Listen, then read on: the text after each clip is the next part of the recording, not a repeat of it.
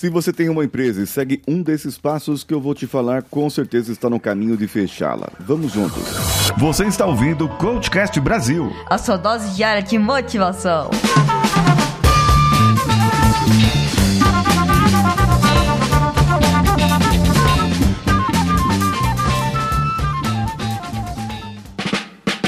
Alô você, esse é o Coachcast Brasil e eu sou Paulinho Siqueira. Já passamos da marca de 1.500 episódios no ar. Alguns empreendedores, chefes, empresários praticam as boas, ou melhor, as más práticas de administração de uma empresa. A primeira que eu destaco para você são os procedimentos. Ah, eu preciso ter um procedimento para limpeza, um procedimento para entrega, um procedimento para vendas, um procedimento para isso, um procedimento para aquilo. Não, não precisa ter procedimento. Ai, mas se eu não tiver isso, eu não vou estar com a qualidade total, com aquela famosa ISO 9000. ISO 9001 já é passado, as empresas estão com aquilo lá na veia já, não, não tem tanto problema. Você não precisa colocar procedimentos em todos os seus processos. O que você precisa determinar é sim quais são os seus processos, onde eles começam, onde eles terminam, como que você faz para chegar neles e desburocratize a sua empresa. Para com essa mania de pensar que a sua empresa é grande. Ah, eu tenho que pensar grande.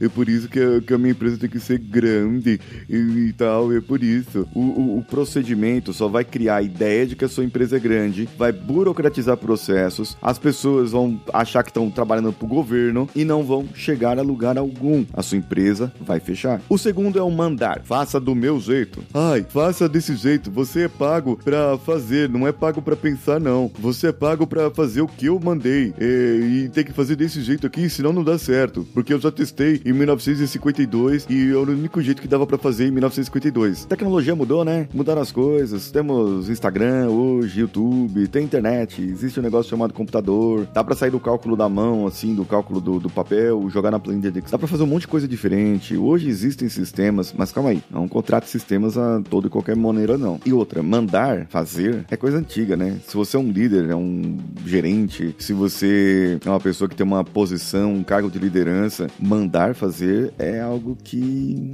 hoje em dia não cai muito bem, né? Talvez você pedir para fazer ou ensinar a fazer, ou melhor, explicar como fazer e liderar pelo exemplo, talvez seja uma melhor coisa. Outro ponto é o criar metas. Ai, mas a gente veio lá, o Smart, e todo mundo fez a reunião de vendas, e foi o vendedor que colocou a meta dele, viu? O vendedor colocou a meta dele forçado. O vendedor não vende nem 20 mil por mês, você quer que ele venda 200 mil por mês. Ah, mas ele tem que sair mais, ele tem que fazer mais, ele tem que mostrar para que veio. Só que o vendedor, ele não tá preparado. Só que o vendedor, ele não tem incentivo nem da sua empresa, nem do seu negócio, nem do que você vai fazer. Criar metas para vendas, para entrega, para isso ou para aquilo, só faz sentido se for metas possíveis. O quarto ponto, contrate um sistema. Ah, um sistema de gerenciamento. Tem muitas empresas muito grandes que tem o SAP, que é uma, uma ferramenta cara, o SAP, que dá muita grana aí para quem quiser ser consultor SAP e investir nesse negócio. Agora veja bem, você é uma empresa microempreendedor, uma, uma, uma microempresa, uma empresinha aqui do bairro, vai contratar um sistema de gerenciamento de caixa, ok? Vai contratar um sistema de gerenciamento de vendas, compra e venda, é, é, estoque e tudo mais, ok, sem problema. Agora, gerenciar sua empresa só pelos indicadores que esses sistemas te trazem, isso é tiro no pé. Porque existem muitos indicadores e os melhores e os mais palpáveis e os, digamos, menos palpáveis na verdade, mas os aqueles que dão mais trabalho de gerenciar são as pessoas. E não tem indicador de pessoas. Aliás, até tem. É o turnover. Sabe o que é isso? A rotatividade. A rotatividade de pessoas saindo da sua empresa, querendo ir para o concorrente, porque a sua empresa é ruim. Esse é o problema. E o quinto e último, pior de todos, é não treinar a sua equipe. Não treine a sua equipe, você vai ver o que vai acontecer com a sua empresa. Você precisa minimamente ensinar a sua equipe naquilo que ela precisa trabalhar. No, no, no trabalho, na venda, no produto que você vende, no produto que você acredita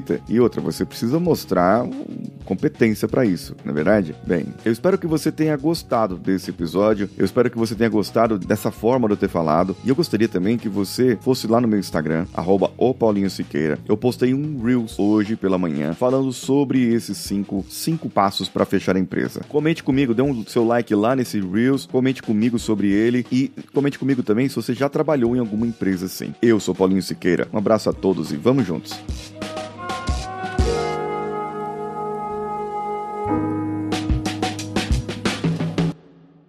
Esse podcast foi editado por Nativa Multimídia, dando alma ao seu podcast.